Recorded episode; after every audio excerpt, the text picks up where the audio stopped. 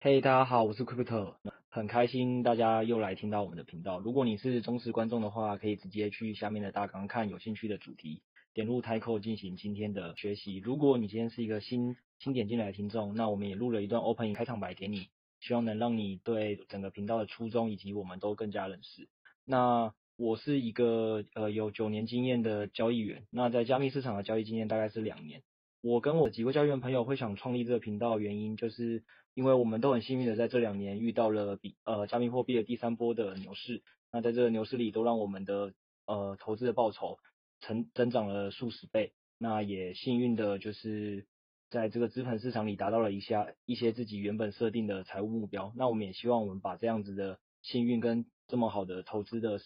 标的市场介绍给大家，所以创立了这个频道。不过，加密货币市场跟传统的台股跟美股真的有太大的不同了，所以在大家进行各种频道的聆听跟学习的时候，我们想先跟大家分享两个蛮重要的事情。第二个事情是我们希望大家不要像在台股的时候，很常会有什么的当冲或者是波段操作，在这边比较建议你用尽量先在还不会市场的时候，尽量不要使用合约。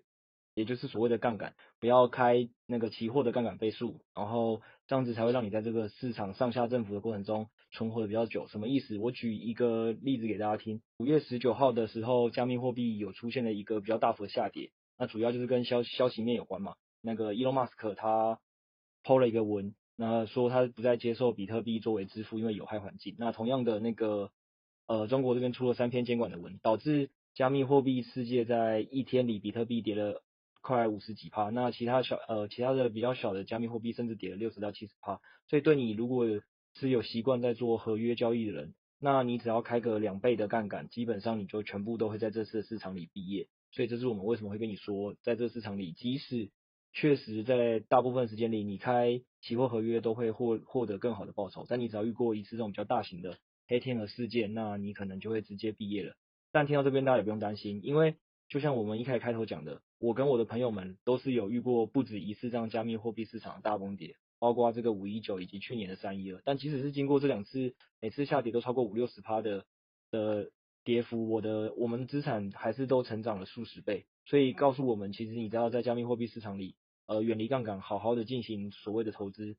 其实都还是可以带给你很好的涨幅。那第二个就是我们要强调的一个重点，就是长期投资，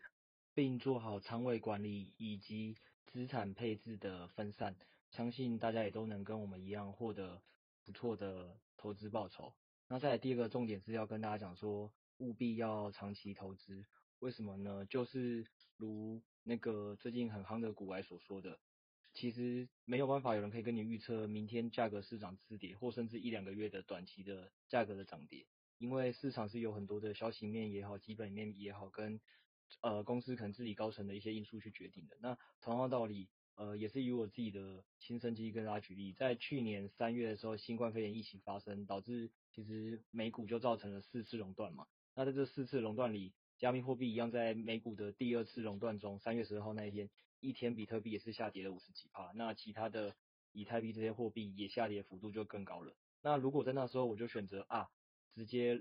那个离场停损的话，那我的损失就会非常大，会是五十趴或六十趴。但我没有这样做。那其实我们要做的事情就是，我们要去想想这个产业也好，或者你投的标的到底是不是一个长期投资，会长期发展下去。那这种美股垄断这种外力因素，它其实终究是会过去。所以如果你在那时候选择呃止损的话，我就会有一个非常大损失。那这也是为什么我们这个频道其实会蛮注重，都会跟大家分享一些重点的产业新闻也好，或者是。呃，很多华尔街大佬或很多的运动员，他们呃如何的去看好加密货币？因为这些都是让大家更了解说，哦，这个产业其实是一个不断蓬勃发展的产业，会让你尤其是在遇到一些你无法想象的价格下跌的时候，会让你对这个市场更有信心。最后用一段话跟大家共勉，就是我们不要只羡慕巴菲特财富，却不遵照他的投资原则。那他最有名的长期价值投资，其实就是在鼓励我们不要再。遇到一个我们不知道的，不论是股票或加密货币的连续下跌时，然后就恐慌的卖出，而是要去想想你投资当初的判断的基本面也好，或各种你判断的原则是否有改变。如果没有改变的话，你应该要选择是继续持有。那以我之前自己的投资的经验，不论是台股或者是加密货币，我想最后都会带给大家一个不错报酬。那也预祝大家能在这个频道里听到很多自己觉得受用的观点，然后都能达到我们做这个频道的初衷，就是早日的达到自己的财务目标，翻转自己的年薪时代。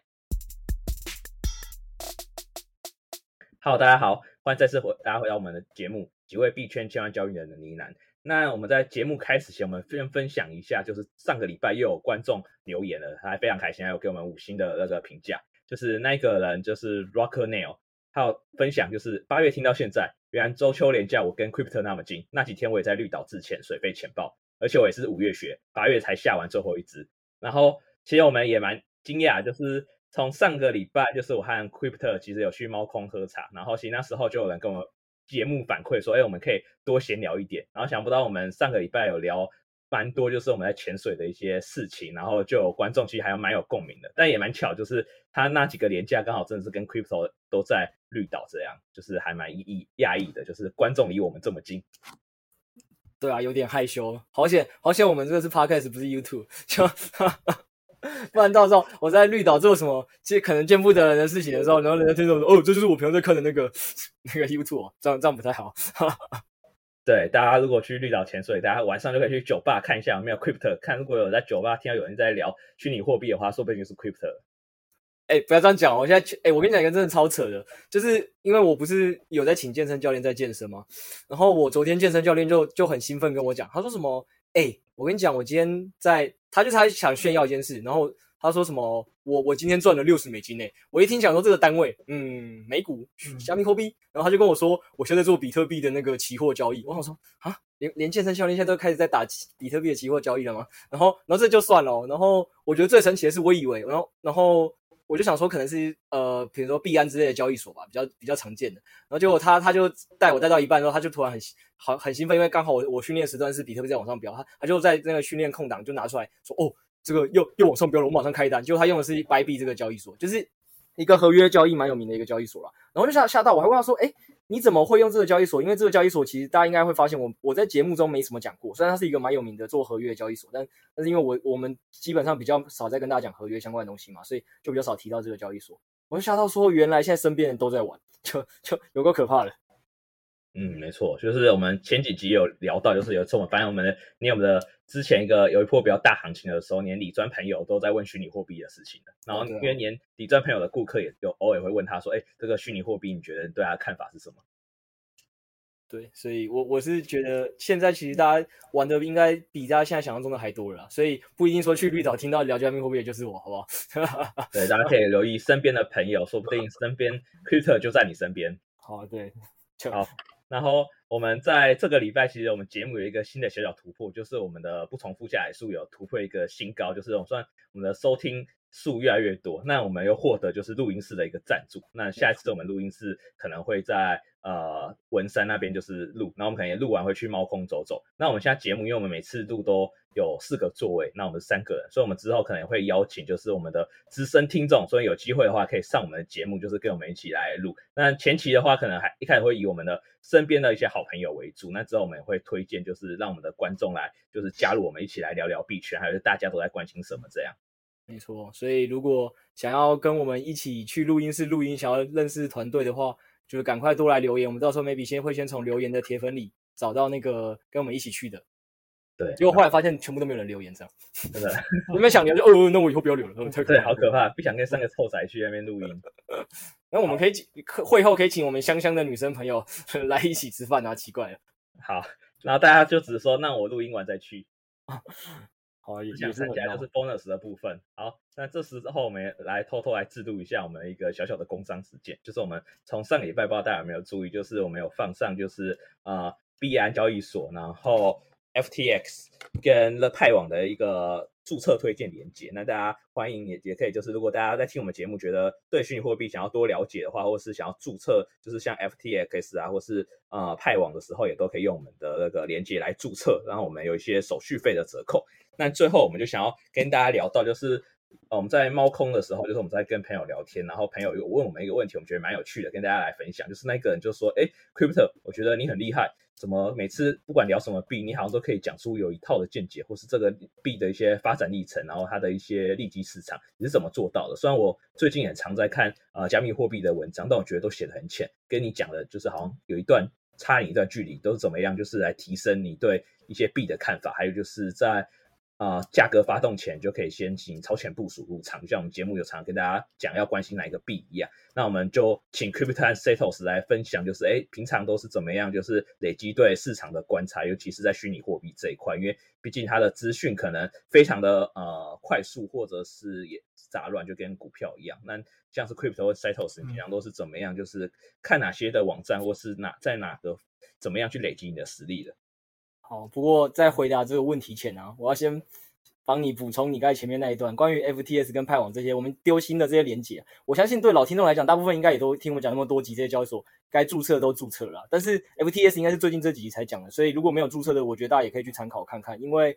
呃，最近派网期限套利的那个利息可能其实没有那么的好，大概当然当然，如果你做两倍以上，应该还是有在五到十趴了。但如果你是做呃，一倍的话，大概很多时候是在五趴以下，所以其实现在在非牛市期间，我之前一直在跟大家强调嘛，你要对自己任做的任何一个交易所或任何一个工具，你要有一定的了解啊。所以我觉得在非牛市期间，其实你多放钱，就是去 FTS 那个连接本身，我觉得是好的啦，因为 FTS 交易所它给的那个利息是在一万美金以内是八趴嘛，一万美金以以上是五趴，而且那个五趴是给你那个币，所以其实相比于币安很多的币的利息，我是觉得 FTS 是比较好，我自己也也。因为 C，因为我以前没有碰过 FTS 交易所，然后是那个 Setos 推荐之后，我才我就想说，好，我也去试试看，用用看，就发现，哎，啊，可惜真的是有点太晚用了，我以前放了太多的钱在币安，其实像以前币安给我的比特币，好像最高利息就年化一点二而已吧，有时候现在掉到零点五的样子，我想走。可是像像我现在一去 FTS 之后，我就改成年化五趴，那大家可以想象是，如果比特币后来又牛市在上涨，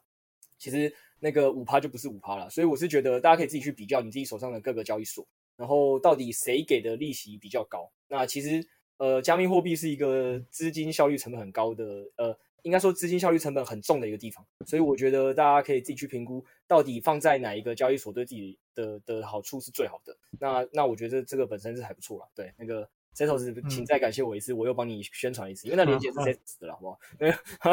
我那那不是我的，然后讲的好像我我推的那么认真，好像是我在帮我自己打广告，没有，那是 Setos 的连接，大家可以帮帮乡民啊，乡民很想靠这个赚点钱去去搞那个 A 叉 S 的游戏，讲了这么久也没搞起来，人家今天又又翻了五十趴了，这样。其实你那除了 FTX，Nexo 也是有同样的功用啊，哦、也是一个可以考虑放的地方。只是只是像我自己就不会想放，嗯、相对啦，比较不想放 Nexo 原因是我上次有跟大家分享嘛，对我来讲。呃，利息多一点当然是我希望的，但最终我更在乎的是那个平台本身的信用风险。我没有说 Neso 信用风险高，我只是说我觉得相比于 Neso 的话，我更相信 FTS，所以对我来讲，FTS 我会愿意放比较多钱。那当然，如果大家是觉得，哎，反正你那个钱多放一点，然后都小小的没差，那你你要放去 Neso，可能那个利息更高，其实也可以放。那其实我自己也很少在讲一个，我自己也有在放另外一个平台啦，是 MatrixPool 那个。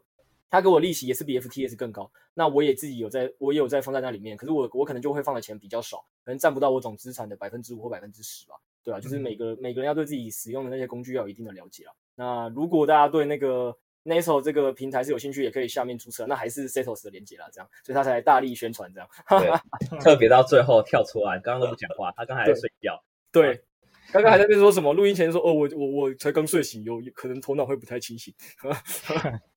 对，昏昏沉沉的。对，好了，如果之后观众对就是各交易所有兴趣，我们之后也可以在一集做特定一集来跟大家再多聊聊说，哎，一些交易所的一些特色的部分，还就是他们有哪些一个比较强大的部分。我们在很早之前就有做过一期，不知道很大家有没有印象？就是在我们来做就是新手小白队，就是要开始踏入币圈，哪些交易所比较好，那一些特色是什么？但之后其实我们最近有一些新的一些呃，我们有在比较常使用的一个交易所，那我们之后之后也可以跟大家介绍。那我刚好去翻一下那个交易所是。那个我们交易平台的介绍是在第五集，就是呃哪个虚拟货币交易所适合你，帮你 FTX、Naso、币安宝等理财平台为你解析。如果大家就是还在思考说，哎哪一个平台可能比较好，也可以回到我们第五集去听一下，那并分享给身边的朋友。那特别是如果可以再多留言和就是给我们一些评价会更好。那我们今天就开始，哎，等一下，等一下，换我还有东西要补充 的问问题还没回答了。嗯 等一下，我还有一个东西要补充，那个派网的那个链接才是我的。然后如果可以的话，请大家帮我多去跟朋友分享，或者是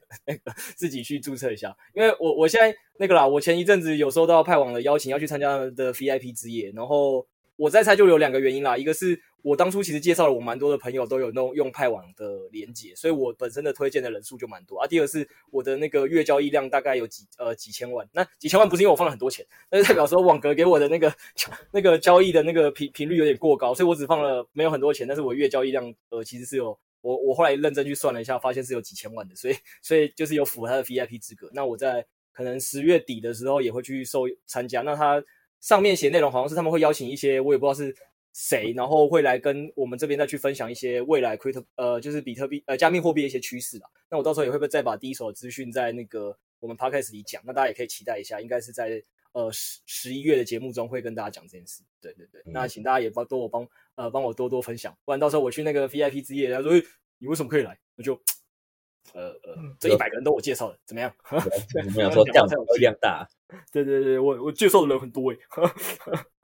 啊，就是嗯，如果大家有在很一些资深的听众，说不定在那一天的那个派网之夜，说不定也可以遇到 Crypto，让大家来猜猜看，就是 Crypto 到底真实面目到底长怎么样？哦，对，我没有想过这件事诶，搞不好听众其实就有人也是诶，到时候我们就来一个相见欢了，也不错也不错。对啊，然后可以顺便如果相见欢成功的话，就直接被 Crypto 邀来上我们的节目。嗯嗯嗯，好，那我们前面闲聊了这么多，我们终于要来进入回答我们那个朋友的问题，我相信也是。很多现在大家会会好奇的啊，就是其实加密货币的资讯就是很多嘛，然后币种这么多，那到底呃，比如说像我自己本身到底是怎么形成判断说我要去买哪些币，然后以及这些币到底我是怎么去看待它未来的前景的？对，那我就就我的经验跟大家做一个分享啊，然后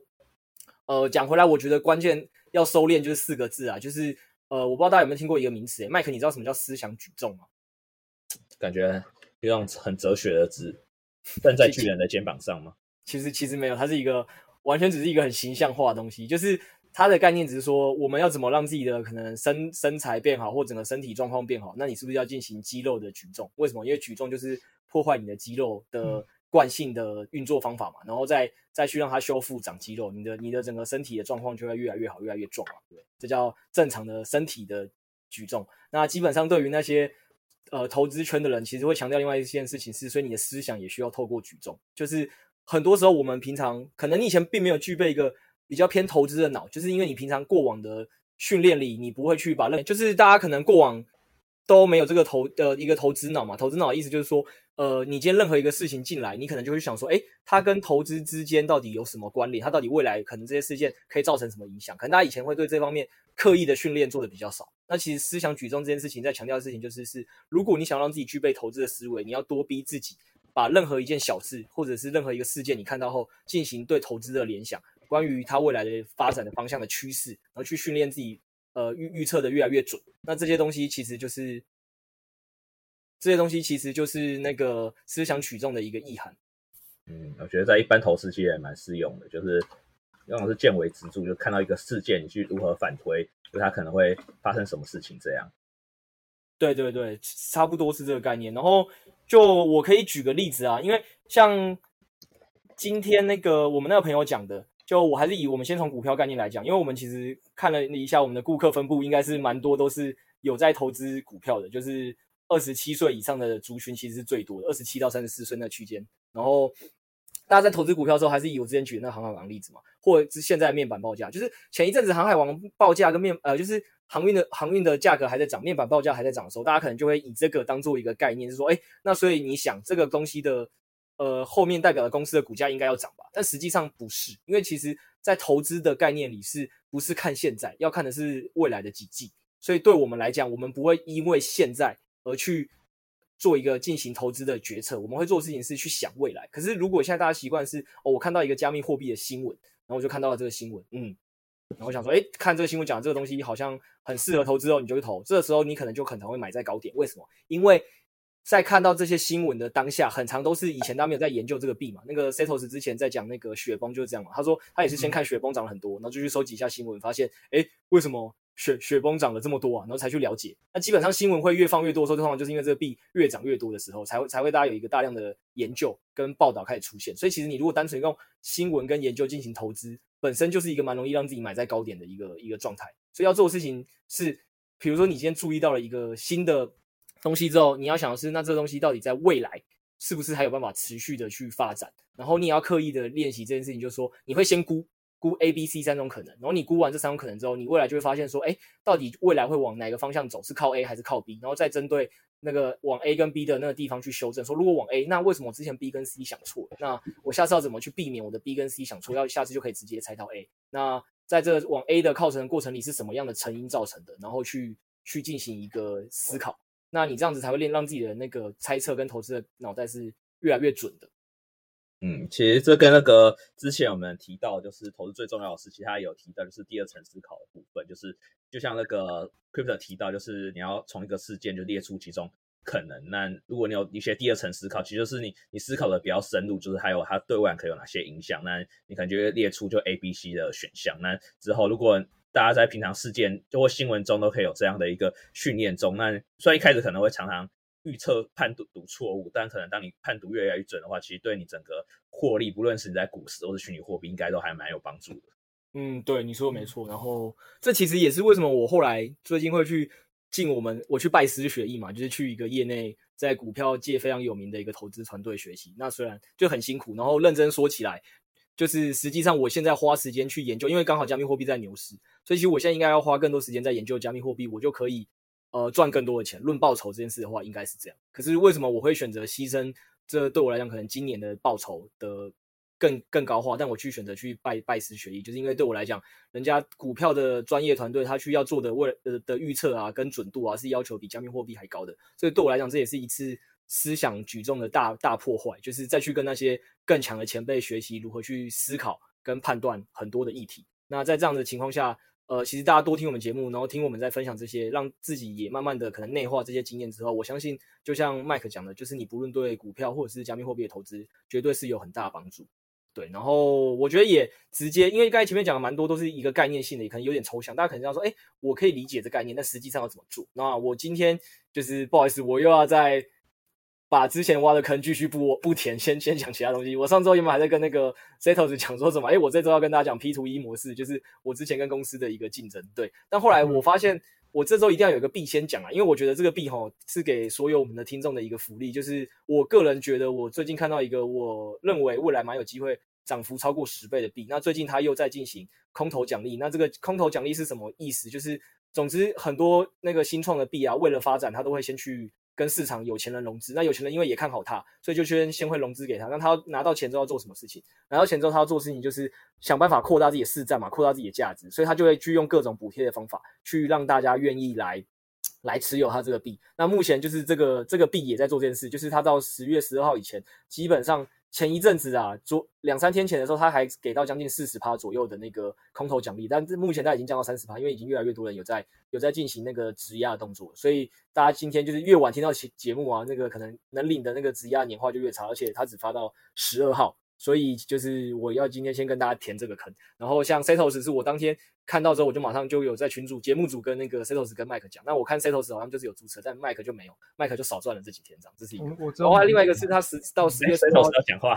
啊。哦，好，Setos 说没有，我说我我只有买一点啊，因为我我大概看了一点呢。啊，你继续，你继续，我只有买一点。好，没关系。那个，我今天讲完之后会让你们想买更多，就 那个那个，反正我就继续讲啊。然后另外一个是十月十号以前，他会发的是质押年化。然后十十月十六以前，他有另外一个统计是在统计交易量的那个。那那统计交易量的呃补贴也蛮多的。那个补贴会也会再发一些奖励出来。那我觉得都会对这个币本身的价值有一个成长，因为我要推荐是一个平台币，所以如果平台交易量越来越高，那平台当然这个币的价值又会越来越高。所以在这几个双向正向前提下，我就觉得我今天要先。跟大跟大家补充这个币，好，那我现在就要揭晓这个平台币是哪个币，就是 B Bybit 这个平台推的那个 B B I T D A O 这个币叫 BDAO，应该是这样念了，我不知道。对，那那我要讲说为什么我觉得这个币很厉害。那首先我我就会从这个思想举重概念来讲，你们可能会我前面会先跟大家举例的是我现在能收集到的现象有哪些，那现这些现象完之后，我去推未来的趋势，然后为什么我觉得这个币可以涨十倍。就是以上，这是我的想法啊。当然，是老话一句，还是这样，这只是我的投资思路。所以，投资思路不代表市场一定会验证，因为市场有时候可能想的跟我不一样，所以可能我就是错的。那在这情况下，大家听了我的之后，去去进行一个投资，可能不会赚到钱，也甚至会亏钱，也是有可能。所以大家还是要自己去针对我讲过的话去做一个反反思，然后去想我讲对不对。可能跟你想不一样，我是错的，那你就不要进行这笔投资。对，人就是大家还是最常的那句老话，投资就是在赚你自己认知以内能赚的钱。只有你要先判断正确后，你才有办法赚到那个钱。好，那我要开始讲喽。那这也是我相信麦克也是在等这一集啦。就是你可能在群组那边看说，你也不知道为什么我这么看好这个币，你想听我今天分析完再决定要不要投，对不对？没错，因为其实是因为太忙了，我现在就注册好了白币。好，哦，一边听节目一边注册，算蛮有效率的。哦，是这样子，是不是？好，听完就开始下单了。好好好，可以可以。也也是没那么疯狂。好了，我先讲，先从第一个概念嘛，大家可能会看到，首先是这个币啦，这个币本身就是 b 币本身就是一个蛮有名的。呃，期货的交易所就合约交易所，那可能大家现在就会觉得有点陌生，原因是因为我我们这个节目以前很少在讲期货交易，就我刚才前面就讲了，所以大家可能会没什么概念。那所以第一层就是我本身就知道它是一个期货的交易所，是一个很知名的平台。它这个平台的那个交易量的排名啊，以期货的交易量排名是第五名，前面第四名就是我们讲的 FTS 交易所，然后第一名就币安，第二名跟第三名就是。O OK 跟火币，那所以对我来讲，大家应该也知道为什么我一念完之后，我就对它非常有信心。因为 OK 跟火币前一阵子的中国的那个打压的新闻，就已经让 OK 跟火币得把所有中国用户给清退。所以在他们需要进行搬迁的过程里，就是基本上也只能留到其他几个主流交易所。所以我基本上对 Bybit 未来的市场增长本身就是有一定的信心的。那再来就是，呃，投资界我们之前有讲嘛，投资有个概念是这样，投资一间公司。不是只要投资好公司，我们是要在好的时间投资这家公司。所以我本身先跟大家讲说，为什么我觉得它是个好公司，而且现在是个好的投资时间，是我要跟大家后面讲的东西。那要怎么去判断这件事呢？最简单的东西是，大部分人投资股票肯定会做的。你会做什么事情？我今天听到一个币感觉不错，但我要确认它多不错，你会做什么事情？？Mike，，这是股票的范畴啊，这是股票范畴。如果我听到这家股票多多不错，嗯，你要做什么事情？对啊，我举例啦，你今天觉得台积电不错，嗯、但是台积电现在的市价可能是六百块，嗯，那你到底要不要在这个时间进场？还是你其实应该在五百块进场？还是你应该再继续等到什么多少钱以后再进场？就是你会有一个判断的基础吧？嗯，对，对啊，那你要怎么去做这件事？看未来的，对啊，未来的信心度吧。呃，好，它未来的信心度好，就是对啦，概念差不多是这样，但是实际上有一些。呃，技术层面应该说执行层面的东西要做，你这是观念。我现在直接讲我们会怎么做执行嘛。第一个最简单的事情，我们先去对照它目前的整个营收跟获利的状况好不好嘛？就是以股票来讲，那要怎么对照？肯定是找跟它同产业规模相当的公司来去做同样业务的公司来做一个比较，合理吧？嗯嗯。好，那我以 Bybit 为例，Bybit 居然是我该跟大家介绍，它是平台币，平台币的龙头，应该我们在前面。好像金融帝国那集有介绍过吧？应该是前五集某一集，大家可以去看。金融帝国在介绍那个币，BNB 就是最有名的平台币嘛。哎，可以吗？嗯，可以，可以吗？不要给我这种地方累个平台币很难，是不是？就 BNB 不就是个平台币？我们讲这么多集，然后再来是那个 Setos 很爱的 FTT 这个币嘛，就是后起之秀嘛，然后也是平台币嘛，对不对？没错，也是平台币。对，所以对我来讲，我肯定是拿这两个币比，而且我会比较把那个。B 到这个 B 跟哪个 B 对比？我肯定是跟 FTT 这个 B 对比。为什么？因为呃，BNB 这个 B，，如果大家前面几集常听过我们的老老观众，应该都知道，BNB 这个 B 现在除了平台这个功能以外，它还多了什么？它自己有做一个 BSC 的公链，所以它其实等于说一间公司它不是只做一个业务，所以一间公司有两个产品情况下，你就比较难去做对账。它的市值到底是由多少由这个 A 业务平台贡献的，多少是由公链的价值贡献的？所以我觉得，呃，以 BNB 来讲，我会把它当做一个参考，但是不会是我主要判断一个平台币值不值得投资的依据。但是 FTT 这个币比较蠢，因为那个 SBF 这个人，嗯、我们前几集有讲过，FTT 这个币，他就是把它定位为平台币，他自己有去弄另外一个公链，是用 Sol Sol 的这个公链来做。那我们也很推 Sol，前面几集也讲过。那基本上 FTT 跟 Sol 这两个币，因为已经把它的产品业务给区分拆开了，所以对我来讲，我去把。那个 Bybit 这个交易所去跟 FTT 交易所做比较，会是一个我觉得最合理的，所以我基本上的比较对象也会是 FTT，这是第二层思路。好，现在我讲完了这个对照的对象我怎么挑之后，我就来跟大家念一下，就是这时候第一个会去比什么，一定是交易量嘛，然后顺便把它的市值跟大家讲到大家有个概念，就是 BNB 的市值目前啊，我今天看的时候是六百九十五亿，FTT 的市值是六十五点二亿元左右，也就是说 FTT 大概是 BNB 的十分之一的市值，我们待会再来解析这市值合不合理。再就是我要讲的 Bybit 现在这个 B 道的市值，那个麦克猜是多少？嗯，FTT 啊，FTT 是多少？都不知道。六十五亿，FTT 六十五亿。对，嗯，Bybit，Bybit 看看应该没有他们的大。对，肯定没有，不然我推他干嘛？三十亿，没有，他只有四亿，所以我才这么兴奋。然后差十倍。对，你一定有看好他跟可以成长到个 FTT 的原因吧？呃，对，就算不用成长到跟 FTD，我也可以估，比如说它可以成长到哪里，那它就可以涨几倍啊。因为对我来讲，它现在肯定被低估了，所以就是一样是这个概念，我就非常的兴奋。那我现在来跟大家讲这个概念哦，BNB 啊，想因为平台平台最重要什么？就是手续的交易。所以 BNB 的呃现货交易量，大家就是听听就好。我待会跟大家讲这这个比比值是什么概念。BNB 的那个现货的交易量是两百八十七亿，当天今天的交易量是两百八十七亿，期货的日交易量是七百八十七亿。好，再来是 FTT，FTT 它的现货交易量是三十三亿，期货交易量是一百三十三亿。有发现吗？就是其实 FTT 确实对对比于 BNB，它就是真的。就只有六到十六到十分之一的交易量，所以确实你说它市值现在只有 FTT 的市值的十分之一，搞不好都有点高估它了。你们有发现吗？但我、呃、但我觉得这个估值也不能完全这样看呢，有一部分 FTX 的成长性，我觉得还是更好的。对对对，就是负呃，差点叫出你的本名，就是 Setos Setos 的想法完全是对的。我现在在讲只是第一层，是用基本面这个角度来分析。所以如果你可能很多人会想说，哎。单看营收的话，FTT 好像高估了。可是这就是 Setos 的第二层想法马上出来，没有估值还要看成长性，没错。所以我们也会讲为什么 FTT 的估呃估值的成长性肯定是要高于 BNB。但对我来讲，我要再讲是 B 道的基本 Bybit 的基本面到底好不好？Bybit 的基本面听起来，哎，听现货交易量你可能还很 shock 哦，只有零点六亿元哦，这个东西甚至不到 FTT 的五十分之一哦。所以你就说，哎，那那那如果是这样，那你那个 Crypto 你还觉得这个币有被有被？那个低估吗？没有啊，它的现货交易量只有五十分之一不到诶、那它的市值现在只是那个 FTT 的十几分之一，是不是哪里搞错？没有，因为 B 到它这个交易所是以期货为主的交易所，那个 B B 到的期货交易量是一百二十四亿，所以你发现跟 FTT 基本上是一样的，FTT 是一百三十三亿，所以第一个我的兴奋来源是，其实你如果看期货这个业务的话，他们两个是两者相当的，但是那个市值却差了十几倍，这是第一个点。那当然你就说，哎，那现货交易量这东西是 B。Bybit 的弱势啊，那 Bybit 要怎么解决这个问题？这我们后面再讲。嗯，那所以第一关光看这件事情，我对 B B 到本身就蛮兴奋，这是第一层思考关于营收。那重点，一间公司我们投资股票也不是看它营收赚不赚嘛，对不对？这个麦克你肯定投资股票不会只看营收嘛？没错，因为它就是现现在的状况而已嘛。对啊，然后这个东西呃不不不是，我我还在那边跟你没错，就是我想讲的不不单是这个，不单是现在状况了，是一间公司营收就算什么一千亿，但是它什么那个。营业利益率就是指很不会赚钱了，它只赚一趴，那它其实也只最后只赚十亿，还不如一间只有营收一百亿的公司，但它赚十趴，它可能一样是赚十亿。所以其实我们除了考虑营收，我们下一层思考就想是，那我大概知道这三个币的营收的一个状况，那到底谁的利润比较高？尤其是要回馈到这个平台币本身嘛，就是这个平台在赚钱没有用嘛，重点是你要看它决定把多少的自己公司的利润捐给平台币嘛。OK，那、嗯、这边这边你们可以接受吗？现在大部分还是用回购的方式吧。没错，没错。嗯、呃，BNB 跟 FTT 是用回购，然后 B 道是直接用捐赠。但是基本上你不管名词啊，基本上就是你就知道说他到底把多少利润灌给灌给平台币就对了。嗯，然后、欸、我，我觉得你那个有一个前提可能没有讲到、欸，还是我漏掉。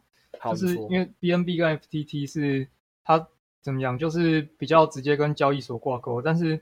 B 到它这个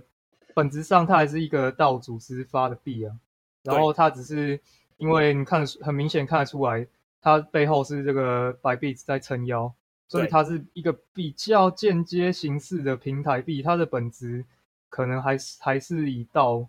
为主嘛？只是目前看起来就像这样。呃、我我非常肯定 Setos 提出的这个概念，嗯、这也是我后面会讲的。确实，我现在都是只先用平台币在讲，但就像他讲的 B 道为什么会叫它道？因为后面他想做东西比较偏向是。呃，DeFi 的创投，那这个是我后面会跟大家讲。但我现在用前面都还在跟大家讲说，关于我用平台这个部分去来比，就是目前谁的获利的价值是高的。嗯，那对我来讲，我要讲的事情是，总之 BNB 虽然看起来它的呃前面的交易量是吊打 FTT 跟 B 道的，但是你会后来发现，你如果去看它到底捐给 B BNB 这个平台币多少钱，你会发现二一 Q Two 它只捐了三点九四亿美元，然后二一 Q One 因为那时候 BNB 的价值比较高。就是因为他们这个捐赠是用几个 BNB 来算的，所以不是单看量。那他二一 Q one 捐赠了五点九四亿个呃美元，所以基本上就是说上半年呢、啊，那个 BNB 捐捐赠了将近十亿美元，呃 BNB 这个 Binance 这个平台捐赠了将近十亿美元给 BNB，所以一年大概会是二十亿。那 FTT 呢，它的数字期官网有公布说，从它创立以来到现在，大概是捐了十到十二亿美元左右。所以大概就是你会发现，FTT 捐呃稍呃捐赠的的利润大概是 BNB 的将近一半。但是因为它是那个统计数字不是从今年开始算，所以这个东西还要再去做进一步的拆解。那我今我这部分我就没有帮大家去拆出来，大家可以自己再去研究。但我要讲的是 B 到啊，B 到它的捐赠方法是，它会把它期货交易量的零点零二五趴都捐出来。那一最近它这几个月的捐赠，如果未来它的期货交易量都不成长的情况下，也不衰退的情况下，它一年的捐赠一样是十到十二亿美元，所以有可能它的捐赠的额呃的金额还高过 FTT 的。我现在讲的是基本面了，那我非常认同，待会我会开始解 Setos 讲的那些 B 到不同的东西的一些相关的议题。但是我要从这边给大家一个引申意义是：如果你的投资关于平台币，你思考只思考到第一层，你用市值对到营收就结束，你就会发现你你完全忽略了 B 到这个币，它其实从利润的角度来看是被低估了，因为它的利润的捐赠搞不好是高于 FTT 的。嗯嗯，好，这是我讲完的第二个，然后。现在现在就是要要讲的一个重点是，那这个被低估的原因肯定是有的嘛？到底是什么？那呃，先就是从这这一块也可以讲是关于未来成长性市场对每个币的想法不同，就会影响了它的呃目前被市值的高估跟低估的一个原因。那首先讲 BNB 嘛，BNB 我就讲了，呃，前几集大家有听过，它它基本上是含有公链价值的，所以这一块你要说它的市值对应到业务会比较难开难拆开，所以它就不会是我今天要讲的一个重点。那另外一个是 BNB，我未来相对没有那么看好它成长性的原因，这是我前几集节目也已经跟大家分享过，因为它已经来到了一个市值魔咒了，一千亿这个大关，它已经一直突破不了嘛。那最近又开始接受，在还没有被监管前，它都突破不了一千亿，现在被各个平呃各个国家在进行监管跟打压。其实对我来讲，你说它短期要再突破一千亿，我觉得是相对其他币困难的。那它现在市值已经七百亿了，所以对我来讲，它从七百亿要再跳回一千亿，只剩下四十趴涨幅，在。牛市的最的节奏里，我是会对 BNB 现在是相对最不看好的。那在 BNB 还有一个市值蛮高的原因，是因为它本身就是赵长鹏 C 力的影响力嘛。那以前那个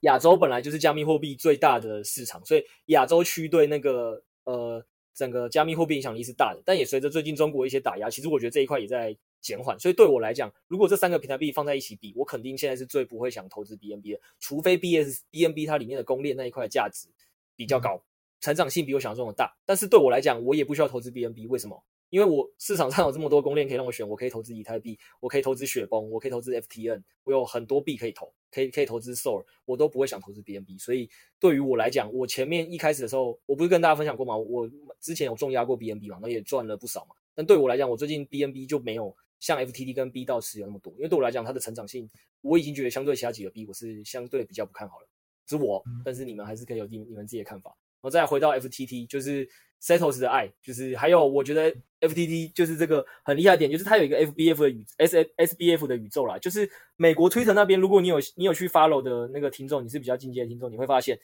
呃，FTT 就是之前就讲过，他很擅长搞四大四大的那个运动，还有各个赛事的行销嘛，所以其实在美国的渗透率是很高的。然后甚至他去找了 Curry 当做他的策略联盟嘛，然后还有很多你会知道的各个领域的名名名人，现在几乎都有 FTT 的股份，然后去当他的推广大使嘛。所以我觉得论 FTT 的行销这一块是做得非常好的。然后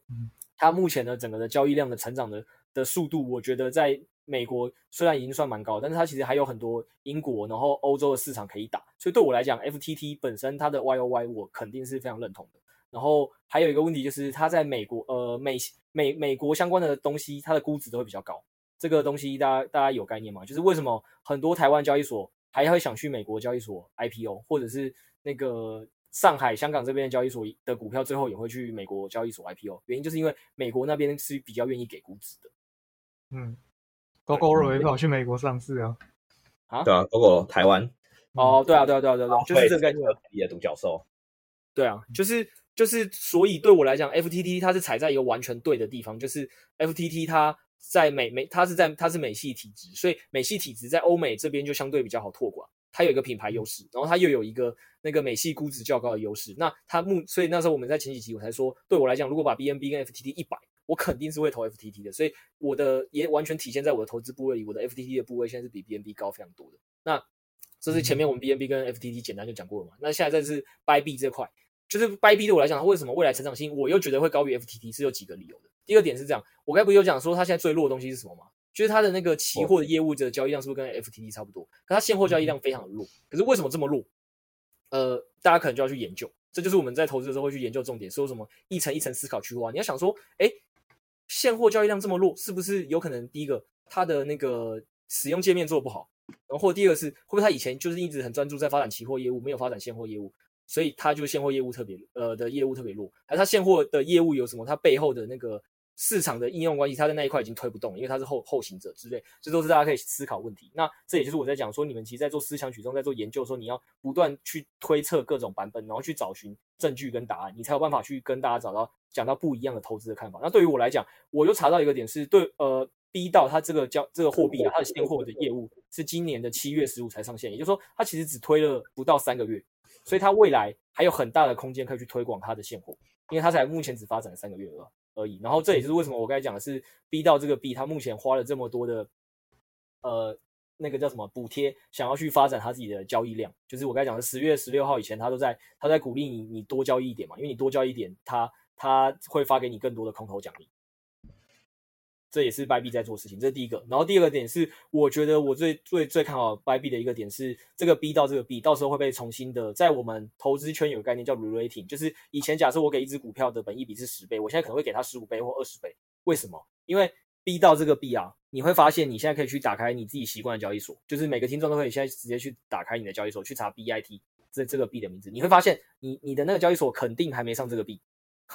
因为因为它目前就只在。By 呃 by b 这个交易所上线，还有 Sushi 这个去中心化交易所上线，它还没在其他地方上线。那大家就可以想象一件事情是，如果哪一天它就上线了你的交易所，就比如说包括币安这个交易所，包括派网，包括 FTT，包括 Coinbase，你就会发现很多以前没有办法买它的人，现在会去追涨买它。那这个东西大家可以去搜寻，当初 ADA 上线 Coinbase 的时候涨了几趴，或者是 Flow 上线 Binance 的当天涨了几趴，你就会知道，其实呃。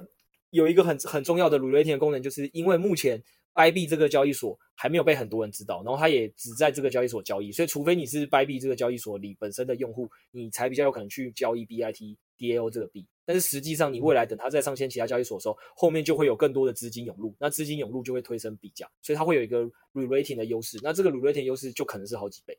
因为这种这种大家大家想知道这东西影响有几倍，就是自己可以去查一些知名的货币上线各平台交易所的时候到底都增长了多少，然后自己去评估那逼到这个币在上线各个交易所之后到底会增长几倍，这是它的一个最大优势。因为 FTT 已经在各个交易所都已经上市了，可是逼到对我来讲它非常好的是它还没在各个交易所上市，所以它有一个 re-rating 的一个重点。然后这如果大家觉得对 re-rating 的概念不好想象，你可以再想另外一个概念，就是我跟大家举例过嘛，其实。加密货币投资很像是一个未上市的公司的创投的投资嘛，所以其实你可以想象成白币只是某一个呃所谓的 Pre-A 轮的投资或者是 A 轮的投资，但是实际上它未来可能还去募 B 轮投资、C 轮投资、D 轮投资，那每一轮的投资只会让估值应该要是越来越往上吧，麦克应该是吧？没错，没错，因为对后面的投资呃前面投资者他肯定不会愿意单纯的把这些股份被稀释啊，只有一个原因他愿意稀。被稀释他股份，就是你这些新进来的人，他可以让我的这个东西的估值更高，所以我即使持有了更少股份，但我其实赚了更多钱，那我就愿意让你进来，或者是另外一个是你的进来可以让我这个呃团队的整个估值未来成长性更高，因为你可能有某方面资源，那我 maybe 可以同意折价让你进来，或甚至是等值让你进来都可以。但如果都没有，就我们只是一般散户，我们一般散户就没有东西可以。说，哎，让你买了之后会会会让交易所这个这个 Bybit 这个资源更多，那你唯一能做的事情，只能付出更高的估值的价格去买它。所以对我来讲，未来会有很多主流交易所都得为 Bybit 给给抬轿，所以我非常看好这个币的原因在这。那在第三个就是我要讲到另外一个问题，就是呃，一个一个好的团，一个好的加密货币啦，它通常背后要有一个大神去帮他，就是做各种的拓展跟推广嘛。那 BNB 刚才讲了嘛，有赵长鹏这个华人区的非常有影响力的一个。背后的大佬，那 FTT 有 SBF 的宇宙，那 Bybit 有没有？有，有一个叫哎，那个 Setos，你帮我发音好了，你好像比较懂英文。啊、等一下，你说这个叫什么？Peter，干这个我真的不会念呢。Peter 好啦，总总之他就是 PayPal 的，哎，是 PayPal，PayPal 的创办创办人啦，是在戏谷最有影响力的那一批啦。如果大家有看过一本书叫《从零到一》，所有创业圈的戏谷圈的人，基本上没有人不知道。Peter Sale 这个人，好，我们就这么姑且这么称他。但总之，他就是一个在戏谷圈非常有名的人。所以对我来讲，BNB 跟 FTT FTT 是金融华尔街出来的，然后 BNB 是本身在币圈培养影响力的，但是 Peter 呃，就 PayPal 这个前创办人已经投资了 B B 到他是早期的投资者，对我来讲，他未来可以贡献很多矽谷的创业的圈的资源，灌进 B 到这个交易所，所以我对他的想象是大的，因为它是一个全新的呃法人圈，呃，应该说传统世界圈子的连接，而且。大家都知道，这二十年就是矽谷那群创业家赚的最多钱，所以对我来讲，他能帮我去连接一个很好的法币的世界里的有钱人，我是非常的开心的，所以我是非常看好 B 道这个项目。然后再来就是，我觉得 Setos 讲的东西是他非常好的一个提醒，B 道这个项目只是有平台这个富爸爸愿意捐这么多钱去培养他，可是 B 道他最后他想要做业务模式是什么？他想做的事情不是单纯是一个平台币，他想要做的事情是他要拿 B 道募来的这些钱去投资有潜力的项目。然后投资那些有潜力的 DeFi 项目，未来这些 DeFi 项目增值，因为 B 道是不是就持有了那些呃有潜力的 DeFi 项目的股份？那他的想象就是这些 DeFi 项目因为我的投资，它就增值了，增值之后它就会我又有它股份，所以它的增值又会回馈到我的 B B 到这个 B 上，所以我就会变得更有价值。他的想法是非常单纯的，那这其实也是每个创投投资者想要做的事情。比如说 B 到只是。呃，拿他富爸爸的这资源去做了一个 DeFi 的风险创，呃，做了一个风险创投这件事，那这时候就会出现一个问题嘛，大家就要判断 DeFi 的风险创投会投得好还是不好。如果他投得不好，他其实每一笔投都让你亏钱，即使他有一个富爸爸，也会把钱烧光嘛。那如果这个 DeFi 这个创投它本身看的东西是比你准的，就是比比麦克准，比 Setos 准，比我准，那他就是会帮你实现更多价值嘛。因为 DeFi 本身这个，呃，应该说 B 到整本身这个平台，它等于说未来除了平台这个交易量本身的增长，这个市场虚拟货币市场整体的增长会让 B 到可以拿到越来越多的捐赠，就是他富爸爸给他越来越多钱以外，另外一点是他就是在帮自己想要去发展第二条、第三条业务，那他觉得 DeFi 是未来，所以他想要优先投这些 DeFi，让自己未来可以获得下一个新业务的增长。这东西就是你要考虑你相信还是不相信，他会做的比较好，然后这个比较好的增长是能超过他平台业务自己的增长。如果可以，那你就可以因为这个优势去投 DeFi。那如果不行，那你可能就想说，哎，B 道可能没有我想象中那么好。虽然它前面有这么多优点，那我可能在这方面我就要打点折，我就不要投资这么多钱。所以我觉得 Setos 的提醒是非常好的。然后这是一个大家自己要去想的问题。那我来跟大家讲我怎么想这件事。我自己的想法很单纯，就是首先 DeFi 这种区块链技术的投资，它很吃的就是你在区块链这一圈你认识的多少人。因为你认识的人越多，你越容易提早接触到一些好的 DeFi 的项目。所以你本身一定要在 DeFi 圈，就是技术圈是够有影响力的。这是一个。然后第二点是，呃，他们这些投资，如果当然，他虽然主打名号叫 DAO 啦，就是去中心化治理的投资啊，所以理论上是我们这些持币者有权去去决定。那如果持币者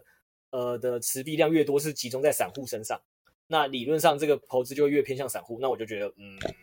我不是很放心。可是 B 到他当初的发发的计划是百分之六十以上的币，他是没有打算发出来的。我们现在买的都是剩下百分之四十的啦。然后还还没那么多了，很多还在持续锁，未来会呃因为推广而持续发。那他这百分之六十他不他不发出来，是由他背后的那些团队来陆陆续续去跟那些 DeFi 项目做交换。然后 Sushi，然后他本身我刚才已经讲了嘛，为什么今天会在 Sushi 交易所发行？因为 Sushi 也是他背后的一个重要的投资人。所以对我来讲，不不论是呃 PayPal 的这个 Peter 的前创办人也好，或是 Sushi 这两个本身就是在创投圈。有名的矽谷创投圈有名的，以及跟加密货币圈有一定影响力的人，他们其实有一定的呃能力跟方法去帮这个 B 道找项目，所以对我来讲，我并不担心 B 道的这个投资的 DeFi 投资是不好的，我会觉得肯定投资的比我准。与其我自己去找 DeFi 项目投资，我宁愿他帮我投资，所以我就更喜欢 B 道这个项目。我是这么想，但我要讲还是一个前提，就是我这么想不代表是对的，可能我想错了，所以大家要自己去想。呃，你自己相信的东西是什么？那其实投资圈在做事情一直就这样，你要对任何一件事情都产生你自己的看法，这就是思想举重。就是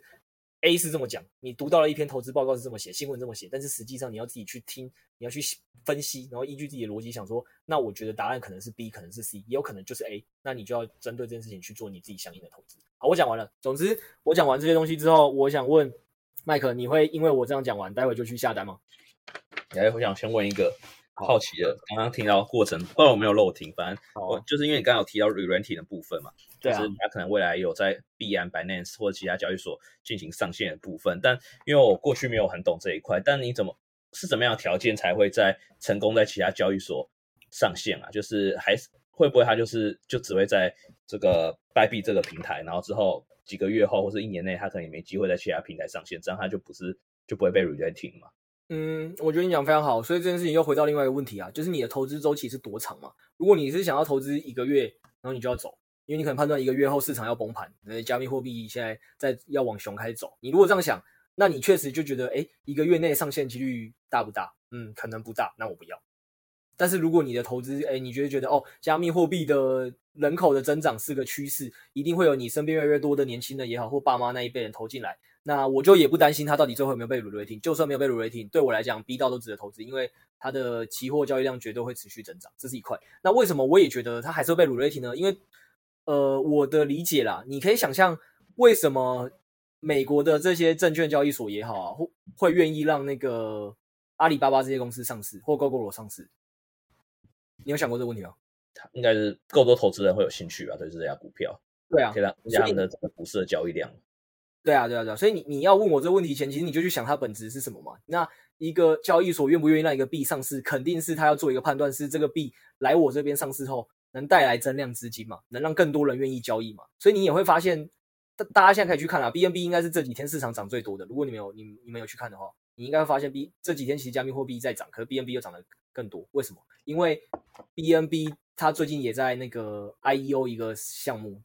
哦，对，我有看到。嗯、对啊，对啊，对啊，对啊。那那你觉得？所以我刚才讲啊，就是任何一个交易所也愿意上好项目啊，因为对他来讲，上一个好项目，他们都会去绑定是你要买这项目前，你要有多少的 BNB 存在我这，所以你是不是就会是触发你去买 BNB 的需求？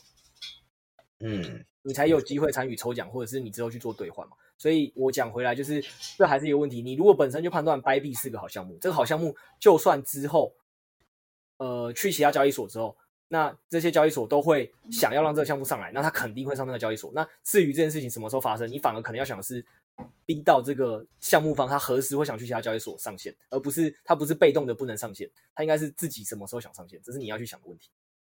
嗯，了解。那我大概懂了。而且而且我我举一个更明确例子，你可能就知道。为什么其他交易所一定会想让它上线了？如果你听完我今天的分享后，你会想要投资它，那你现在会怎么做？你现在是不是就得去注册 Bybit 这个交易所？嗯，没错。然后就才能买它嘛？你今天都会愿意为了买它再去注册一个交易所？那你觉得是不是更多投资人的惯性是，我可能懒得注册，我可能不想再办一个新的交易所进行新的 KYC，我等它到我熟悉的交易所的时候我再买，是不是这个是比较简单的？嗯，对啊，对啊，所以对我来讲。我肯定是可以确保它一定会去其他交易所上线成功。那至于它到底会不会上线，何时上线，你如果要猜对这题答案，你要想的是项目方的发展策略有没有可能去其他交易所上线，这就是下一层思考。所以投资其实就是一层又一层的思考。嗯，现在我看币这几天真是涨爆多，九月二十八号上线，其实也没有涨爆多了，就是没有很多诶、欸，说实话。其实对啊，因为因为这几天加密货币本身就在上涨，所以它不是特别多。可是我跟我要讲的重点是，我也不会今天是因为一个币最近涨很多，你就去买这东西。在投资界来讲，就是你是等于你其实是用技术面或筹码面在判断，因为你的投资没有没有说这不对，是那就是你的投资逻辑是技术面跟筹码面，所以你看到一个东西在涨，所以你你去追涨追动的。但是我刚才讲的是，我从一切基本面来讲，我都觉得它被低估的前提下，我相信短期价格就算它都往下跌，我也没差。因为我赌的是未来的基本面会有一个市场重新发现它的一个契机。那对我来讲，现在 FTS 这个交易所的市值是六十几亿，我觉得一 FTS 这个交易所都还在市值会持续增长，可能不是今年一两年后它就会再继续增长到比现在六十亿还高。那 FT 呃现在逼到这个交易呃逼到这个币，它市值才四亿多，那它期货交易量基本上跟 FTS 是相相对营收是平的，然后。那个捐赠的利润率甚至基本上是一模一样的，那为什么 B 到只值四亿？我觉得这个是非常不合理的，所以我肯定是不担心它价格的短期涨跌。嗯，不过我刚刚看一下，对，我发现 BNB 又重回市值第三了。哦，终于打掉了 ADA 了吗？啊，Launchpad 怎么玩都玩不腻。对，那你哎，那你对那个 BNB 最近要上市的 Beta，因为我看 BNB 这几天涨幅应该是不是比？Bybit 还要多啊？对啊，对啊，对啊，因为它最近有 IEO 嘛。嗯，对啊。哎，那张 Beat 上线，这样它也算准备要哎？哦，不是，它只是算空头而已。没有，Beat 其实基本上现在只是在 Bybit 这个交易所 IEO，你可以这么想啦。哦，对啊，就是在自己的平台发发发布而已嘛。还是有差，毕竟它不是主攻现货的，就刚刚开始嘛，九月嘛。可是这我就这东西就看你怎么看啦。你可能会想说，哦，那个它因为不是主动的现货交易所，所以它现在 IEO 之后没有涨多少。可是你知道我们投资圈最最最喜欢的一点是什么吗？就是在你没有投资前，它最好都不要涨，然后是你投资后价值才被发现。所以我们很常会讲一句话叫做“最坏已过”，就是你可能会说：“哦，我怎么最近看某一间公司，它的整个财报啊，或者它公司的公布说什么，呃，它获利变烂多少啊，什么什么之类的，这种东西其实投资人最开心的，因为它变烂多少，然后这个时候就会市场一堆人把它卖掉杀它。可是我我们真的投资人在做的事情是，它变烂了，那它在哪一季才会转好？它能不能解决它变烂的问题？如果能解决，我们就现在买。”因为现在已经是它最烂的时候，叫最坏已经发生，最坏已经过去，它未来只能转好，这是投资圈最爱找的标的。嗯，对对啊，然后对基本面有够了解。对啊，对啊，对啊。小白的话就是干死定了，死定了，又下去了，又下去了。哈，那哪个币下去了？没有的时候，如果是小白的话，看到价格下去的话，应该只有恐慌，不会有就开心的地方。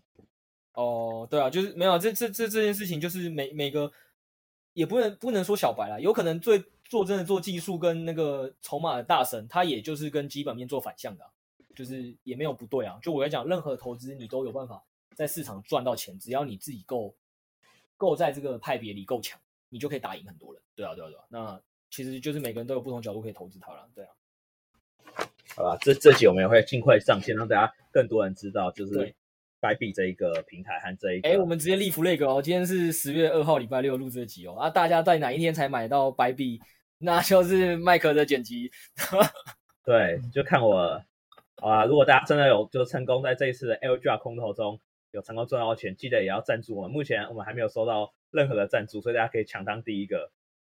不过我觉得它那个价值发现的阶段可能也没这么快啊。对啊，对啊，对啊，是啊，可能都是要半年一年后来看才有办法。对啊，对啊，对啊，哎，就是我还 Setos 这个奖真的是蛮好的，因为基本面的投资真的是困困难的或痛苦的点就是这样，就是很多时候你都在跟市场抗衡，因为你在投资在你觉得市场看错的时候，你才会赚钱嘛。然后就举例来讲，我们公司我们持股的三四十档里也一堆，我们到现在都觉得被错杀，可能你在一年前买就觉得被市场错杀，然后就像 Setos 讲的那个，可能呃过了一年，我们还是有很多持股，我们觉得市场错杀，但是它就是没有涨起来啊。那那这时候就会问遇到一个问题嘛？呃，团队一定会问你说，部位，啊，就是部位要不要砍掉？对啊，那你到底是你自己看错，还是市场错？那你还不要坚持？你已经浪费了团队一年的资金在这边了。所以你知道做基本面投资真的痛苦的就是这样，就是。或许就你也不知道正确答案嘛，因为搞不好答案就是 A，我真的自己看错，我不知道，我一直以为我是对，但我错了啊。B 就是确实市场是错了，但是我以为我投资之后市场半年或一季就会价值发现，哦，没有，市场花了两年价值发现。那如果你在这两年之间你就砍掉了，就后来两年后才证明你是对的，那也没有用，就是你你已经没有部位了。所以这就是加做基本面投资的人的痛苦跟修炼。对，嗯嗯，其实我记得 FT FTT。那时候刚开始发行的时候，我没有参与到啊，干不然我早就退休了。哎、欸，肯定是，肯定是。只是那当初好像有一一段期间是突然就是市场很疯猛，把它买上去，买上去之后又暴跌下来，就是快要到快要到发行价的程度。所以你那时候如果没捏住，你可能早就把它卖掉了。哎、欸，我跟你讲，你这个故事很真的是这样，因为我我去看一下，我我待会跟你讲。我记得我前几天刚好看到这篇贴文，因为那个其实台湾是有一个 FTS 的台湾交流社群的，我不知道那是官方的还是怎么样啊。嗯，但是就是那个是有一个现在非常有名的人，因为他他之前也是专门在投资 F 呃 SBF 宇宙币，然后投资到那个财富自由的，所以其实在台台湾其实也是蛮蛮有名的。然后他好像昨天就是有发了一个文吧，然后也是蛮感慨。我我去我去现在找一下来念给大家听。哦，对，他就就是 Benson 收租群的那个了。然后他他就说，他两年前那时候二十九岁被迫失业，然后失业后他就开始去就发现加密货币嘛，他就开始投资。他的 F 他投资的时候，FTT 的开盘价是一块，然后上火币的时候，哎，这直接现在就有现成的案例跟那个麦克分享，FTT 的开盘价是一块，一上火币就被卢雷霆冲到了二点七，然后就是刚刚那个 Setos 讲的 FOMO 嘛，然后后来就又从二点七跌到了一点一块，然后他说那时候。就是很多群内的人就按捺不住啊，每天都很焦虑啊，想说，哎，到底那个一点一块还会继续跌啊？这样，然后他说他自己那时候也很心痛，也很痛苦，因为他是说他在买 FTT，然后他买在一点八块，跌到一点一块，他自己也看自己的资产可能缩水了，就是那个三四成这样，其实也很痛苦。然后到后来他就两年过去了，他都没有卖掉。就等于说他一点八块过了这两年他一直拿到都没卖，直到今年牛市才出了一点，所以现在 FTT 已经翻到多少钱，大家也已经知道了，五十几块嘛。他光这一个说他全呃说他全全家资全部的资产后翻了五十倍，他就财富自由了，对啊。但是他等了整整两年多，嗯，这是一个很很很多故事啊，大家可以去看那篇文。他后来又举了另外一个 SOL 的这个币，他也是啊，他说他在两块跟三块买了很多，然后后来整整跌了四个多月，最后又跌到一块多，所以他又又再蒙受了一次资产损失嘛，又是跌了三三十趴四十趴嘛，然后。这一次他就没有忍住，反弹到一点四的时候，他就认赔出了不少。然后到现在，SO 已经涨到一百五十几块了嘛，他就完全看错，就是他没有全卖光了，但是他也因此少赚很多了。所以的价值投资基本上就是这样了。然后他自己也承认说，他根本就没有办法想到 SO 可以涨到一百五六十块，甚至之前涨到了两两两百块吧，我印象中，他可能是觉得涨到三四十可能就不错了。所以他也自己下了一个结论，就是。投资就是在赚自己认知里的钱，他没有办法认知到涨到两百块，他也赚不到两百块，他可能三四十块就全部都出了，这样，对啊，嗯，突然让我想到加密货币，就之前在潜水前你们讲到了，然后我就觉得听起来很疯狂，后来突然觉得从这个这几个币就蛮印证那句话，就是投资加密货币就像一个信仰一样，因为它真的有时候会暴涨，有时候暴跌到让你怀疑人生，可能到底要不要持有，就好像跟股票也不太一样，因为股票你不会这么暴涨，那也不会这么样暴跌到就是可能。好像没有在虚拟货币这么夸张，这样。嗯，但其实说真的，嗯、那都是跟你投资比例有关了、啊。你现在如果是把一百趴的投资的部位都放在股票，股票就算这样每天跌个一趴两趴，你心里也是很痛苦的。嗯，对啊，对啊。哎，那 Setos 有在投资股票，还是感觉总觉得你好像是 all in 虚拟货币的感觉？股票，股票这的资产组合的感觉。股票只有定期定额买大盘啊。哦。我觉得要在台股里面真的打赢大盘，怎么说呢？连七成的股票经理人都做不到了，我不敢奢望了。啊，你你这个想法我是非常予以肯定的啊。就是我前面很多集大家都都知道嘛，因为我自己现在就是所谓的那个股票基金经理团队之一嘛，对，所以我只能认真说了，这件事情真的没有大家想中容易的。你如果看过我们内部作业到底有多也多难，有时候都要要你预估是不一定打得对啊。他是要你预估下一季、下下季到明年第二季到底市场长怎样？你要想办法，你要你要逼自己想象一年后市场长怎样啊？这市场里有一群人，可能一周工作六七十个小时再去预测那几只股票涨到哪、跌到哪，然后你自己什么东西可能都没办法研究像他那么多，然后经验也没有他那么多，然后你就想要期待你也能，你你还能赢他，那这这一定不是一件很合理的事嘛，对吧？只是我觉得年轻的时候真的会很难想象什么叫长期投资。因为你在看那种回撤的时候，你一看都是直接回撤个二十年的数据。对啊，啊你你那个那个图表，你前面看起来好像平的，但是你你人活在当下的时候就很难。那个那那你活在当下的时候，那个平的线段其实是上下起伏很多的。嗯嗯，对啊对啊对啊，你说的很呃，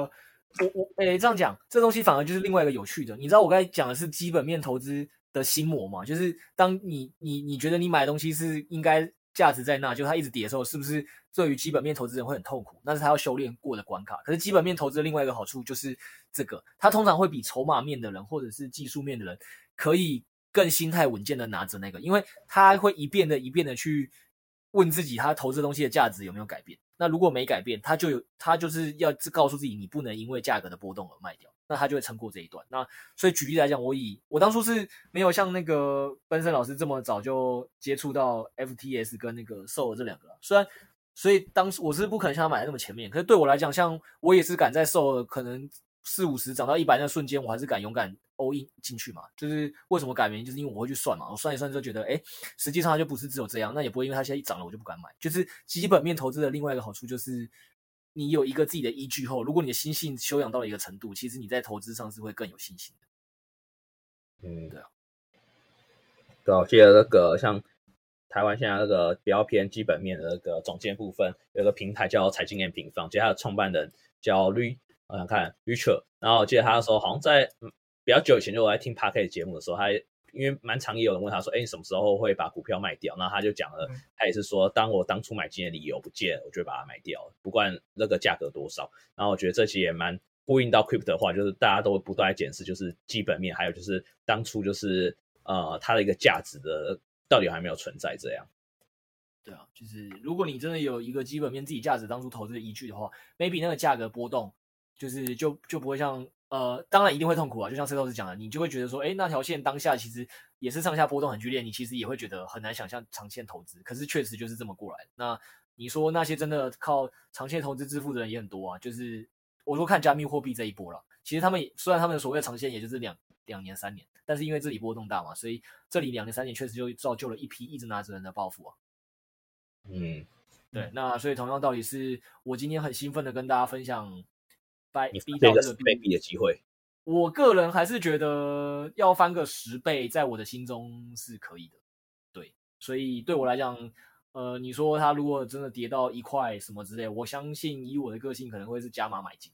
或者什么跌到零点五，我应该是会加码买进。对，就是我不会因为它跌然后觉得怎么样。嗯，这是我的想法。好啦，我觉得今天差不多，这个，这个又讲了比我想象中久。有没有还想请 Setos 来分享一下那个线下最有名的那个撸羊毛空头赚钱法？就是相对风险比较低，然后可以一直去领各个加密，就是你靠消息去收集收集各个币，最近哪个币要发空头奖励，你就去达成它的奖励的条件，你就一直领那个发奖励的钱。有人因为这样，去年去年有人这样赚了那个几千万美金，真的很扯。但是这种人这种流派也也蛮多的，所以。这个这方面，因为消息面的大神就是我们家的 Setos，我原本想说今天请他分享一下，因为他也是有在参与这个空投奖励计划的追逐赛的，对。但因为今天时间关系，我们就可能请他下周再分享，可以吗？嗯，对，我们下期的重点，好，就请你再讲了。然后大家也可以再期待一下。然后再另外一个是我我还是因为毕竟我最近股票也听到一些东西啦，那我也再简单跟大家讲一下。虽然这周后来礼拜五杀盘很严重嘛，价格部分我我不不不不予置评啊，因为我们做基本面投资的。不不单是不是因为价格决定要不要卖，但我想提醒大家，就是某个运动产业的某只股票呵呵 有点严重，就是目前基本面发生了很大的改变，大家可以自己去找一下。那目前价格并没有什么变化。那我们公司以前有买这一只，这一周已经卖了，呃，不是卖了，是正在卖，而且要我们那时候你知道那那时候结论那个那个负责那个产业的人怎么讲吗？他说，嗯，我今天开始一定要卖，然后。但他要分批卖，卖到市场没有发觉他在卖，因为我们我们家的部位其实在，在在市场上来讲，有时候你如果一口气卖，可能我们自己还没卖完，市场就被砸穿了，所以他要不动声色的卖。我只能给大家提醒到这。那那他到底有多严重？我举个例啦，就是我们原本那间公司自己法说会老板说，他预计今年，我说之前他讲说说预计今年可以赚 EPS 四到五块，然后后来呢，在第那个他最近没有开法说会，但因为我们这种法人投资都会定期去跟公司发布消息，然后就看公司跟你熟不熟，愿不愿意讲多少。那公司那边财务就说，呃，因为有一些运费的状况啊，还有因为很多的状况啊，总之就是原本他们营收虽然创新高，所以老板才预估估赚四五块啦。但是实际上我们第二季原本预计赚的钱都没有赚，因为因为运费还有一些问题解决不了。总之就是最后是亏钱。那你知道法人投资最怕听到就是这种预计估赚的公司没赚到，甚至还亏，那是不是跟你当初投资的想象完全不一样？你算出来的那个 EPS 跟你给他本一比反映出来的股价就不一样。那市场没跌对我们来讲只是幸运。那我朋友，那我那个同事听完之后，隔天直接说我要买，然后连那个整个到底新的估价是多少都不知道。他说：“呃，我昨天听完我还来不及估，我下周再跟大家报说最新大概是多少，但是先卖就对了。”就是这么积极的在逃跑。那如果自己身呃提醒一下，就是如果听众里有人有在投运动产业的，可以自己去想想，呵 呵自己去看看有没有什么股票的状况这样。而且他他说那个老板最后讲一句，那个财务讲一句有有句的话，他说我们老板已经决定最近都不会开法说会了，嗯，要避避风头。嗯，对，所以在在知乎应 Setos 讲的，就是股票投资真的简单吗？我觉得真的没有很简单诶，就是 就是你看公司觉得赚钱的时候，他就跟你说，哦，我们来开法说会，我们今年上调啊，他他现在现在他也不是主动跟大家讲说，哦，我我可能看错了，他就决定销声匿迹啊，好险我朋友有定期在 follow，哎，我同事有定期在 follow，不然我们公司这一这一支绝对亏。就是也不一定会亏啦，搞不好之后也不会亏，因为市场从头到尾都没发现嘛，这就是所谓的市场可能也不一定那么有效率了。但是作为一个本质明确发现它改变的一个公司，我觉得就是跟大家分享了，就是看看大家自己依据什么操作逻辑。如果你是基本面的话，找一找最好卖掉。然后也提醒大家一个问题是，传产跟这种运动产业很多啊，都是受运费最 suffer 最严重的产业。就是 IC 设计这些产业都还好，可是如果你的投资偏传产跟那个呃。运动产业居多的，其实大部分公司都有受到运费在 suffer，大家可以自己注意一下。这第一个。然后第二点是，呃，我要讲的另外一个是转机啦，因为我最近发现了一支公司，状况蛮好的，然后我就去跟老板讨论，然后这周也做了报告，那基本上就是得到评价是 OK 的啦，就是大家对团队的概念是这样，就是我发现最近不是中国有那个能耗双控的限电计划吗？嗯嗯。对对对，那这个能耗双控限电计划，我也不多讲它的现象跟成因，因为市场版本已经很多。那我相信我们的听众也很多人都在听股票其他的的分享节目，我不讲太多。我讲的是后面大家可以观察什么，就是总之因为某些的关系，总呃目前来讲，可能第四季也好，甚至到明年第一季，呃，能中国的那个能耗双控的这个限电计划都会持续。那持续就会发生什么事？是很多原物料的成本会上升。那这个原物料成本会上升，尤其是在什么产业？是跟碳有关的行业，因为中国的那个碳不足，不太够让那些工厂去做运用的状况下，所以导致跟碳有关的所有的化学制品，就化学原料制品，全部成本都暴涨。成本暴涨情况下，你就会发现很多公司的获利一定都不如预期嘛。你们可以想到一件事吗？就是公司一定在 Q 三、Q 四以前没有估到会发生什么政中国政府来一个能耗双控政策嘛，所以他当初的 EPS 里或法人投资的 EPS 里。肯定都没有估这一项嘛，那现在因为这个政策一出来，大家就会去针对它的政策影响做评估嘛。做评估完出现一个状况是，大部分公司一定在短期是不是都会受到影响？就是它的成本在往上，所以一定会估说它未来的获利可能没那么好。嗯，没错，获利没那么好的情况下，就会下修什么东西？下修获利状况，下修本益比，所以最后股价的估值就会降低，所以股价可能就有些陆陆续续被砍下来。那就是我呼应我刚才跟你们讲那句话：投资最喜欢做的事情是什么？就是找最坏已过。或者是最坏已经发生，但你没买，所以我要讲的是，现在这一波，如果你没有持有塑化或者是这种原物料相关行业的，你们可以自己去找机会，就是实际上蛮多的，就是很多现在的这些原物料啊，造成了这些短期的公司的股价都应该获得了一定程度的影响。你们到时候可以去看看 Q 三跟 Q 四的财报的公布，有哪些公司下跌的影响比同业小很多。那些东西可能就是你的赚钱机会，因为当然你要去研究了。那以我推的这间公司原因，就是因为我发现了某一间公司，感觉好像受影响的幅度很小。一去研究之后，发现哦，原来这间公司前几年就已经垂直整合往上游去呃生产工厂去拓展，然后又在今年刚好 Q 三这一季投产。所以虽然上游原物料成本在涨。可是实际上，因为它也已经自己整合成功，自己可以生产了，所以它就没有受到这个涨价因素的影响，它毛利率基本上没什么掉，有还是有小幅掉啦，所以最终它的股价还是有被修正。但是因为我们之前没买嘛，那现在是不是就可以买了？因为股价被修正了，而且我已经看到它的整个产业发生，呃，就应该说这间公司本质发生了变化。然后等到时候原物料成本反应都完成之后，开始往下降的时候，公司的赚钱就会体现在它的毛利率上，那时候市场就会重新又给它 re-rating 一次，然后就会开始赚钱。听得懂吗？没听懂我在讲什么？嗯，没错，就是对，就是现在是最坏。可是我我发现，在最坏里有人不坏。然后你去研究一下原因是，哦，这个东西不是一次性的，它是整个本质上公司发生了改变。所以等这个最坏的情况慢慢改善的时候，这些公司就会优先赚钱，优先显现在财报上，或优先显现在公司的法说会上。这些公司就会受资金追捧，它就会赚。所以。对我股票这边可以给大家建议是运动产业快跑。然后如果你是对股票有在投资的，你又想自己投资研究，你可以去看看塑化原物料相关的行业，看一下说这一波限电政策到底是让哪些成本原物料上涨，然后到底是谁的财报的那些相关的因素没有受到太大的影响。相对同业哦，相对同业，那基本上你如果找到它后续没有影响原因是什么，很有可能都会是一个蛮好的投资机会。讲完了，嗯，好，这是也是本集的一个。最后的一个 bonus 时间，其实今天 bonus 还蛮多的，从那个十倍币的一个机会分享，和就是最后就是告诉大家，可能有在台股的运动产业，可能有一些最近有个近期一个变化，和就是还有还有当然是转机的部分。那最后我们本来还是想跟大家分享，就是那个空头部分，卤羊毛，那就是有些发大钱发大财的机会，这是一个也是低风比较低相对低风险的方式。那我们可能就等到 status 来分享，因为在这期其实也准备了很久，当然都还没好。机会表现，但我们下一期就让他掌握整个的主题，这样。好啊，那 Set 呃 Setos 你有什么想要跟大家说？就是预告的是，除了你的 Neso 以外，除了 Neso 以外，呃 Neso 跟 FDS，、嗯、大家记得用它的连接。没有，呃，因为卤羊毛这个算是因为前阵子，呃，怎么样？前阵子很多那种空头机会嘛，其实最最知名的就是 DYDX，对，对，因为这一波。让有一些人莫名其妙捡到钱，所以大家好像目光又突然集中在这个地方。那因为这个算是怎么讲？其实很多人会会说，散户你要累积本金最好的方式，通常是不是去做交易啊？是去撸空头，还有你去参加一些有潜力的 IDO、IEO 项目，所以这这算是 IDO、IEO 撸空头，就是三种累积本金的方式之一嘛。所以最近看的会比较多了，因为你你在没有本金的时候，你其实要靠低本金博到很大的数目，诶，你骨骼惊奇有可能啊，但大部分人可能还是先累积本金比较重要，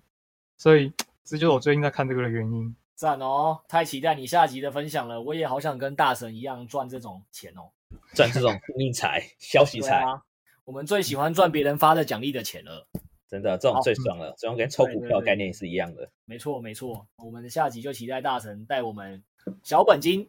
翻翻胜，还不需要骨骼惊奇，太好了，太好了。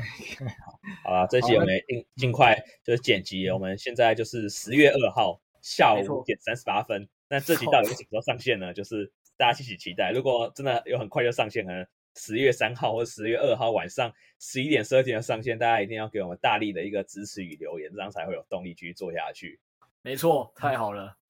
竟然还精确讲到时间点，也是蛮好笑的。对，直接先立一下 fake，让我们大家知道我们是随时都有认真在做节目的。嗯，好了，那今天也讲蛮多的，我想听众也累了，就今天就到这边吧。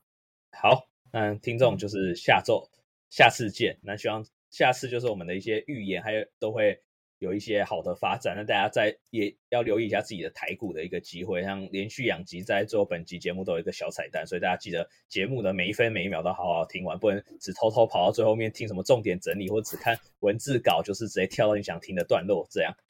没错。好，那大家就这样，那我们下周见啦，拜啦，拜拜，拜。嘿，大家。在最后本节重点整理的部分，想跟大家传达最重要的重点，就是 Crypto 在这次怎么样发现一个新的一个投资的一个机会，就是白币所发行的 BitB。那这个币它在在我们在这集蛮详细的分享，它是对这个币的一个估值，那它是怎么样去评估这个币未来的一个成长期，和它为何会在本集中不断的强调，他觉得这个币未来可能有涨十倍的一个机会。那现在就是一个还蛮不错早期的一个入场点，所以他在这几期我们花了蛮多的时间，都在主要都在介绍白币这个币的部分，那为何我们觉得？它之后有一个被 re-rating，就是重新评价的一个机会。那如果未来重新评价，它可能更有涨十倍的一个机会，甚至是超越我们的一个估值十倍以上。那它背后的一个投资者又有谁？像是 PayPal 的一个传前创办人，甚至是这个啊、，Bbit，它之后可能它到底是想要做发展的一个目标？其实在这几 Crypto 都有蛮详细的。整理，那这集我们一样也有一个蛮不错的一个台股投资彩蛋，来提醒大家手上如果有一些运动器材产业的一个股票部位，可能都需要多加注意，因为现在其实市场可能在新闻消息面都还没释出，但在法人圈中可能已经慢慢的发现说，哎，有一个新的危机存在。和呃，Crypto 也分享他们最近有发现在，啊中国能量。能源双控的情况下，又有哪些转机股的一个机会？但这集话不多说，就是大家赶快就去研究一下，就是 BB 我们的、呃、重点。那也可以考虑说，哎，呃，是否要投资这一个币来试试看？那我们在本集有分享，就是。关于 Bybit 的交易所的一个部分，那如果越来越多人注册，说不定 Crypto 之后有被机会，就是被这个交易所邀请参加一些活动，就像必然之夜一样。那本集就到这边，大家下周见吧，拜。